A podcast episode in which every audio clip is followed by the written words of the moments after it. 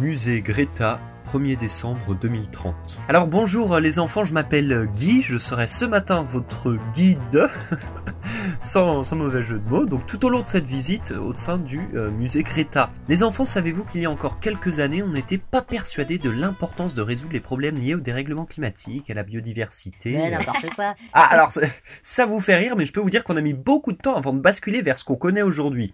Pour ça, je vous propose de voyager un peu dans le temps, de prendre du recul sur euh, les combats, les mobilisations, les découvertes, les alertes qui ont finalement permis à notre génération, à la vôtre plutôt, de sauver la mise. Allez, suivez-moi dans cette première salle, c'est ma favorite. Bon alors, ce n'est pas très grand, hein, et ça remonte un peu. Sésame, ne touche à rien, s'il te plaît, c'est extrêmement fragile. Ah bon Bon, bah. Alors, cet animal en bois devant vous est un dodo. Hein, c'est au XVIIe siècle qu'il disparaît de l'île Maurice à cause notamment de la coupe des forêts. Et en plus de ça, ses œufs étaient dévorés par des espèces introduites par l'homme, comme le cochon, le macaque. non euh. Bah, ne pleure pas, macadamia. Écoute, si tu commences maintenant, on n'a pas fini. Hein. Enfin, en tout cas. Disons que ce sont peut-être les avant-goûts de notre prise de conscience, hein, puisque le vieux monsieur dessiné ici grossièrement, là, juste à côté que vous voyez, c'est l'administrateur français colonial Pierre Poivre, hein, qui ordonnera aux propriétaires terriens de l'île Maurice de conserver le quart de leur surface en forêt 100 ans plus tard. Et c'est quoi ces trucs dégueulasses là? Alors ça, mon petit chia, Kia. mon petit Kia, pardon, euh, ça date de 1799. Tu vois, c'est Alexander von Humboldt qui a embarqué à l'époque pour une longue expédition armée par le roi d'Espagne. Alors ce monsieur s'est intéressé aux influences qu'exerçait l'environnement géographique sur la vie animale et végétale. Il a donc publié son récit de voyage en 1804. Mais bon, malheureusement, ça fait euh, 30 tomes, tu vois. Il a pas une chaîne YouTube Ce serait plus simple, non? Allez, suivez-moi dans la salle suivante, c'est ma préférée. Il avait pas déjà dit dans l'autre que c'était sa préf? Nous sommes Nous sommes- maintenant en 1824. Oh non mais. Eh, oh là là, ça- Mais qu'est-ce que tu fais, Sésame Tu es en train de tout esquinter Mais c'est moche ce truc Alors, ce truc, c'est une serre. Pourquoi une serre en 1824, me direz-vous? Eh bien, figurez-vous que c'est à ce moment-là que Joseph Fourier théorise l'effet de serre. C'est un phénomène naturel par lequel une partie de l'énergie solaire qui est émise par la Terre est absorbée et retenue sous forme de chaleur dans la basse atmosphère. Excellent excellent, mon tournesol Et tu vois, cette statue juste après... Il est tout nu. Bon, oui, On voit son. ce, ce- ce monsieur, c'est John Tyndall, et lui, peu après Fourier, en 1860, il reprend l'idée et identifie le dioxyde de carbone et la vapeur d'eau, surtout la vapeur d'eau, hein, comme gaz responsable de l'effet de serre. Allez, on finit la salle du 19e avec un petit jeu. Vous voyez, ces lettres sont dispersées, il faut reconstituer un mot. Alors, hier, le groupe que j'ai eu a mis pas mal de temps à... Écologie. Le mot c'est écologie. Oui, c'est ça, donc euh, là, on est en 1866, hein, c'est Ernst Haeckel qui crée à l'époque le mot écologie. Écologie en allemand.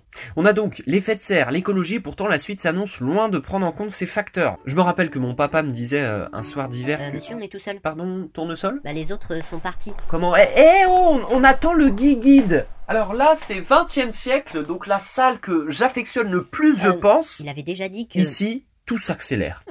non Macadamia, tu pleureras quand je parlerai du rapport du GIEC.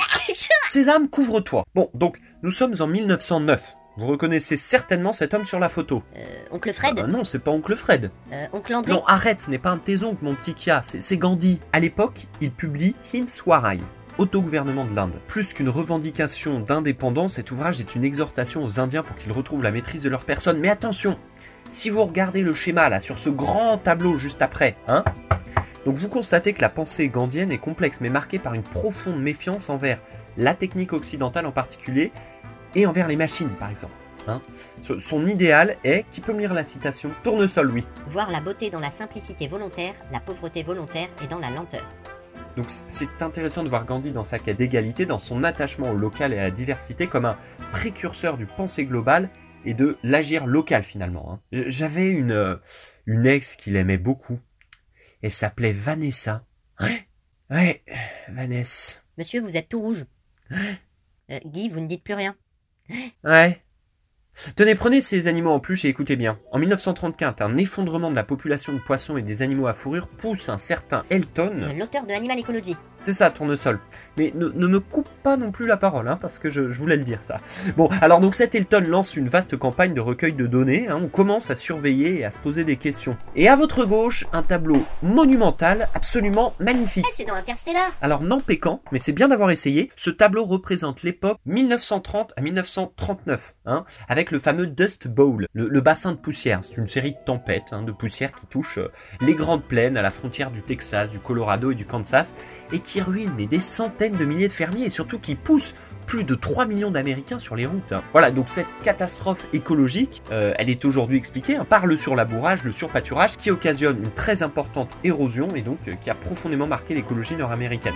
Bon, je passe cette partie-là hein, sur la notion de d'écosystème qui arrive à cette époque. Moi, je peux donner des explications? Non, tournesol C'est moi qui fais la visite. D'accord. On arrive donc au lendemain de la guerre. Il y a eu une guerre Oui, macadamia, enfin, c'est pas le sujet. En 1946, la signature de la Convention de Washington met en place la Commission baleinière internationale dans le but de conserver les populations de cétacés et d'assurer la pérennité de la chasse à la baleine. Bravo, Cranberry, toi tu ouvres jamais la bouche, sauf pour faire des bêtises. Bon, avant que votre camarade n'appuie comme un porc sur le bouton jusqu'à faire péter le dispositif, euh, ici vous aviez une simulation de la bombe atomique. Donc nous, nous sommes en 1950 et Frédéric Joliot-Curie lance l'appel de Stockholm contre la bombe atomique justement. Euh, l'appel est signé, écoutez-moi bien, par des millions de citoyens en France, probablement près de 10 millions. Et des centaines de millions dans le monde et de très nombreuses personnalités, hein, vous imaginez. C'est autre chose que l'affaire du siècle, hein Hein? Donc il n'y a que tournesol pour comprendre ma blague. Enfin bref, malheureusement ça n'a pas abouti à grand chose.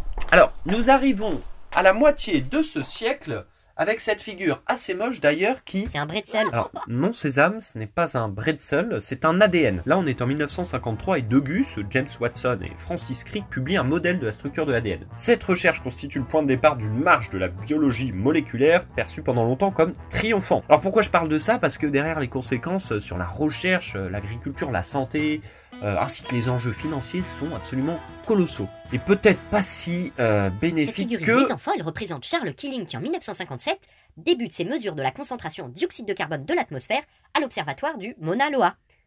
Bah, Bah, enfant, tout. enfant, tournesol, mais tu veux que je t'aide? Oui, si vous pouvez tenir mon paperboard. Suivez-moi au sous-sol et vous ferez moins les malins. Ici, on est en 1960. Siukuro Manabe, Richard Wetterald modélise les conséquences de l'augmentation du taux de CO2 atmosphérique sur la température globale. Donc on commence à voir très concrètement ce qui pourrait nous arriver dans la gueule, Surveillez votre langage. nous arriver dans la hum, glotte si on continue à cracher du CO2 à foison. Donc allez, on remonte, on change de salle. Et ça, c'est vraiment ma number one. Écoutez ce silence. Là, on est bien. Kia, appuie sur le bouton s'il te plaît. 1962. Rachel Carlson publie Silent Spring. Le livre dénonce l'effet des pesticides, particulièrement sur les populations. L'ouvrage rencontre un succès considérable, soulève la tempête de l'industrie chimique américaine et contribuera à l'interdiction du DDT dix ans plus tard dans la plupart des pays. C'est le premier ouvrage qui situe l'écologie comme un courant critique de l'idée de progrès. Une fille super, cette Rachel. Elle, euh, elle me rappelle une ex qui. Monsieur, vous recommencez à... Oui, voilà. Bon, euh, je vois que Cranberry continue ses conneries hein, quand il s'agit de tout péter. Alors toi, t'y vas, t'es pire que Shell au total. Hein. Alors, vous pouvez mettre les mains dans ce bac d'eau glacée et observer ce bateau. Là, on est en 1967 et ce pétrolier. Torrey Canyon fait à ce moment-là naufrage et pollue les côtes britanniques et françaises. Alors l'événement suscite une émotion considérable. hein. C'est d'ailleurs à cette occasion qu'un journaliste du Télégramme de Brest invente l'expression marée noire. Bon, et puis là, on va passer un peu euh, rapidement sur cette expo de photos, parce que je peux vous dire, moi, ça me fout le bourdon. Euh, L'Olympic Bravery euh, 1976, Bohelen 1976 aussi, euh, Amako Kadi. Ça, c'est la plus polluante de toutes les, les marées noires, qui aboutira d'ailleurs seulement 14 ans plus tard à la condamnation de la société qui armait le navire, le Standard Oil. Bref, allez, attention, ça commence à se réveiller par là, les jeunes. 1968, l'un des mouvements sociaux français les plus importants de notre histoire, qui s'est même répliqué Alors, ailleurs. pour moi, on est hors sujet. hein. Mai 68 n'est pas écologiste. On croit à la croissance, on croit au progrès. Euh, tournesol, alors, merci de donner ton avis, mais on critique quand même la société de consommation, hein.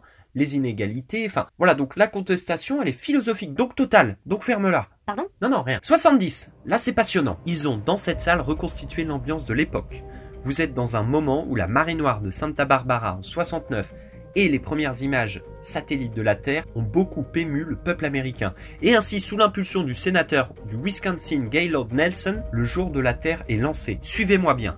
20 millions de personnes, soit quasi 10% du pays, vont manifester. Encore maintenant, on considère que c'est la manifestation environnementale la plus massive de l'histoire de l'humanité. Ah. Et ouais les enfants, quand un truc me passionne, moi j'ai un charisme qui souvent va toucher les gens droit au cœur. Qui les... C'est pas ça qu'on regarde, c'est les bombes. Ah, vous êtes passé à 71. Ouais, bah ça c'est la création du mouvement Greenpeace pour agir contre les essais nucléaires atmosphériques des États-Unis. Et un an avant étaient créés les Amis de la Terre. Vous l'avez oublié, ça. Tournesol, encore une remarque et je te fais bouffer du carton recyclé. Pardon? Allez, je m'arrête là-dessus. Tout le monde connaît, hein. 1972, Dennis Meadows et ses copains qui publient The Limits to Growth, les limites de la croissance, aussi connu sous le nom de rapport Meadows. Donc cette étude, basée sur des, simulations informatiques, envisage une multitude de scénarios pour le futur, et elle montre que le maintien d'un PIB dans un avenir lointain nécessite beaucoup de choses comme stabilisation de la population mondiale, euh, recyclage des ressources naturelles si on ne veut pas que que ça dérape. Depuis diverses crises ont freiné la, la croissance continue des Trente Glorieuses, mais les conclusions n'ont guère perdu de leur pertinence. c'est qui?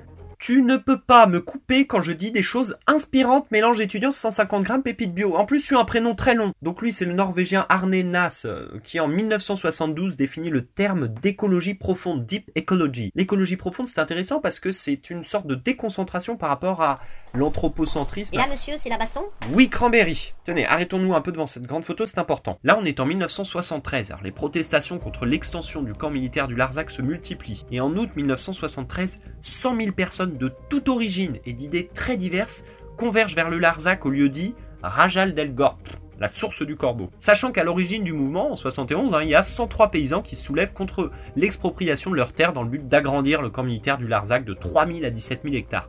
C'était un projet du ministre de la Défense, notre cher Michel J'ai Debré. un oncle qui s'appelle Michel. Je m'en fous. Le mouvement non violent et axé sur la désobéissance civile reste un élément marquant dans l'imaginaire collectif des luttes sociales en France. Et à la fin, si je peux me permettre de compléter. Voilà, merci Tournesol. Je vais raconter la fin. Les rassemblements se répéteront entre 74 et 77. Et en mai 81, François Mitterrand, qui vient donc d'être élu président de la République, annonce l'abandon du projet. Ah, super. Oui, bien sûr, vous savez, on était des, des gros durs à l'époque. Hein. C'est pas vous qu'on applaudit, Ah. c'est Yvan. Ivan Illich publie Énergie et équité en 73 ou Libérer l'avenir en 71 et en gros là il remet en cause le développement, l'industrialisation, le mode de vie moderne, un peu dans la lignée de Gandhi d'ailleurs. Mais Illich n'aborde cette critique qu'à travers l'analyse des institutions et des transformations de la société. Bon allez, je sens que pour aller au bout de la visite vous avez besoin d'un icebreaker parce que je suis aussi facilitateur en intelligence collective dans une boîte d'ailleurs qui s'appelle Quinoa et Gouvernance et qui... Merci à tous d'être venus dans ma salle préférée? Ils sont où ces cons? Euh, regardez cet extrait vidéo passionnant de 1974. René Dumont se présente à l'élection présidentielle française. Son discours, inspiré par le rapport Meadows, est plus radical que celui des écologistes qui vont suivre. À l'époque, on n'hésite pas à dénoncer l'économie capitaliste. 40 ans plus tard, tout reste à faire. Je peux reprendre la main? Merci. 1974, le gouvernement français autorise sans débat EDF à lancer la construction de six réacteurs nucléaires pour, je cite, assurer l'indépendance énergétique de la France. La construction de sept autres suivra l'année suivante avec une perspective d'en construire, allez, 50 dans les 10 années qui suivent. Cette précipitation suscite des interrogations et des protestations de physiciens du CNRS et d'associations de protection de la nature, euh, le merdier quoi. En gros, là vous avez toute cette salle qui parle du nucléaire. Regardez notamment ça, 1979, c'est la veille des élections présidentielles de 81, et plein d'organisations CFDT, Amis de la Terre, etc. organisent une pétition nationale pour une autre politique de l'énergie. Des centaines de milliers de citoyens mais cependant, une fois élu, François Mitterrand poursuivra le programme nucléaire français. Oh non Pourquoi? Arrête de chouiner, macadamia. J'ai appuyé sur un bouton et ça... Cranberry, t'es chiant, tu gâches le suspense à chaque fois. 1994, une usine donc produisant des pesticides explose à Bhopal en Inde entraînant la mort de plusieurs dizaines de milliers de personnes. En 86, des Italiens menés par Carlo Petrini protestent contre l'ouverture d'un restaurant McDonald's de Piazza di Spagna à Rome. Et bah cette manifestation est considérée comme l'origine du mouvement slow. Donc on finit sur cette partie avec une sculpture, je dois dire, assez terrible hein, pour une date qui l'est tout autant. On est en 86, le 26 avril. Le réacteur 4 de la centrale de Tchernobyl, situé en Ukraine, hein, alors composante de l'URSS, explose. Le graphite servant de modérateur prend feu, tandis que le combustible entre en fusion. L'explosion et l'incendie provoquent une contamination radioactive considérable et essentiellement aérienne. Ok, les enfants, on entre dans l'avant-dernière salle du musée Greta jusqu'aux années 2000. Les gens avaient peut-être un cerveau sous-développé à l'époque. Bah peut-être, Sésame. Apparemment, ils passaient plus de temps sur TikTok qu'à manger. Ah oui. Regardez ces belles courbes. 1987. La NASA publie des données sur l'élévation de la température globale et ces données sont depuis régulièrement mises à jour sur le site du GISS. La même année, le terme de développement durable.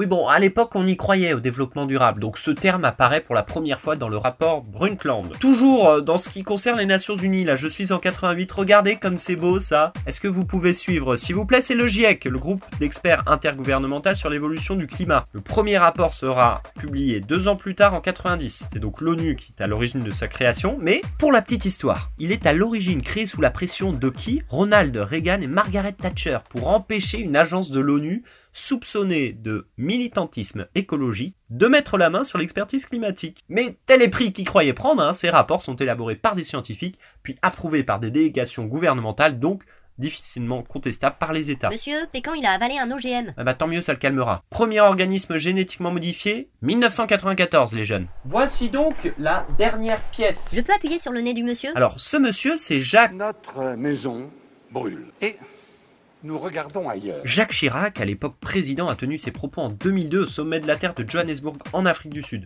Son cri pessimiste lancé devant l'Assemblée plénière avait marqué les esprits, et à l'époque d'ailleurs Nicolas Hulot était son conseiller pour l'environnement. Et là, monsieur, c'est qui? Alors lui, c'est Nicolas.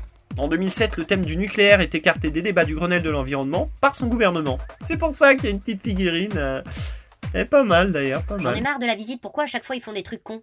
Eh, ça, je sais pas, Kia. Regardez, ça c'est 2009, c'est pas con. À la suite de manifestations, la multinationale Lafarge abandonne un projet d'extraction de granulats marins au large des côtes sud de la Bretagne. Comme le Larzac ou comme le grand tableau là-bas, ça c'est en 2017, la ZAD de Notre-Dame-des-Landes. Et ça, c'est une boîte de nuit? Alors non, non, ça c'est 2015. L'accord de Paris sur le climat est ratifié par l'Union Européenne et 196 pays. L'accord vise à limiter les émissions de carbone fossile avec pour objectif une hausse de la température moyenne inférieure à 1,5 degré d'ici l'année euh, 2100. Et à l'époque on y croyait. Mais en 2017, Donald Trump, président des États-Unis, annonce que les États-Unis retirent leur signature. Cinq ans après, eh bien, et quelques années après les accords de Paris, eh bien, ni les résultats constatés ni les évolutions prévisibles ne correspondent aux engagements pris. La trajectoire Merci, euh, Sésame, de briser l'ambiance. Ah, moi j'ai trouvé Jésus x 2. Non, Macadamia, tu as arraché la tête de Cyril et Pablo. Bon, alors, donc ça c'est toujours 2015. L'un a écrit Tout peut s'effondrer et l'autre réalise le film Demain. Les mouvements écologistes se polarisent un peu. hein. Il y a d'un côté les petits pas, les éco-gestes, l'espoir que l'individu fasse bouger les choses euh, par le local, et puis un mouvement un peu plus radical qui parle d'effondrement, de désobéissance D'ailleurs, cette civile. sculpture magnifique montre que le 20 février 2020, 1000 scientifiques français lancent un appel à la désobéissance civile pour dénoncer l'action du monde politique face au changement climatique. Euh, ce niveau d'engagement est tout à fait inédit. Sésame, je voudrais. C'est moi le chef, c'est moi qui dis ce qui a foiré et quand? 2017, 11 septembre. 220 scientifiques de 40 pays mettent en garde contre quoi? Les potentiels effets sérieux sur la santé de la 5G. Alors, Pécan, tu fous ta tête là-dedans et tu vas voir ton cerveau va finir enrobé de caramel, mon grand. J'espère que ça vous rappelle aussi 2020 et le moment où on s'est lancé dans la farandole des enchères auprès des opérateurs. Tiens, Macadamia, toi qui adores chouiner, viens ici. Lis le rapport de 2018. Voilà Là, tu peux pleurer. Destiné aux décideurs, le 8 octobre, le GIEC estime que l'atteinte de l'objectif des 1,5 degrés Celsius contenu dans l'accord de Paris de 2015 suppose une réduction des émissions de dioxyde de carbone de 45% d'ici 2030. Il apparaît clairement que ceci suppose un changement radical du modèle économique de tous les pays dits développés, bien sûr. Personne n'est prêt à suivre. 2018, Cranberry, tu aimes quand ça pète Et bah viens voir ici? L'exploitation du pétrole de schiste a permis aux États-Unis de reprendre la place de premier producteur mondial de pétrole. Eh, t'es tout content? Voilà, donc euh, 2020, euh, Hulot se casse après avoir été ministre ou avoir tenté un pacte écologique euh, auprès des candidats en 2017. Monsieur, vous avez oublié la petite là? Ah oui. Ça c'est août 2018. Une jeune Suédoise de 16 ans, Greta Thunberg, qui décide de sécher les cours chaque vendredi euh, et de s'installer devant le Parlement suédois. Elle dénonce aussi l'inaction des, des politiques. Sa démarche a suscité une mobilisation considérable chez tous les jeunes. C'est la folie. Le 11 décembre 2019, elle a d'ailleurs fait la couverture du magazine Times en tant que personnalité de l'année. De là naît Fridays for Future et c'est aussi en 2018 que naît Extinction Rébellion en Grande-Bretagne, puis en 2019 en France. Mais les enfants, voici le dernier tableau de ce musée Greta. Celui qui explique le volte-face, la bascule. Celui qui montre pourquoi à partir de 2020 nous avons tout changé, comme jamais auparavant. Vous savez, je suis content que 2030 ressemble à ça aujourd'hui. Je crois que j'y aurais jamais cru il y a 10 ans. Monsieur Oui On peut aller voir le musée d'après, le 2020-2030 Oh que oui, on peut y aller.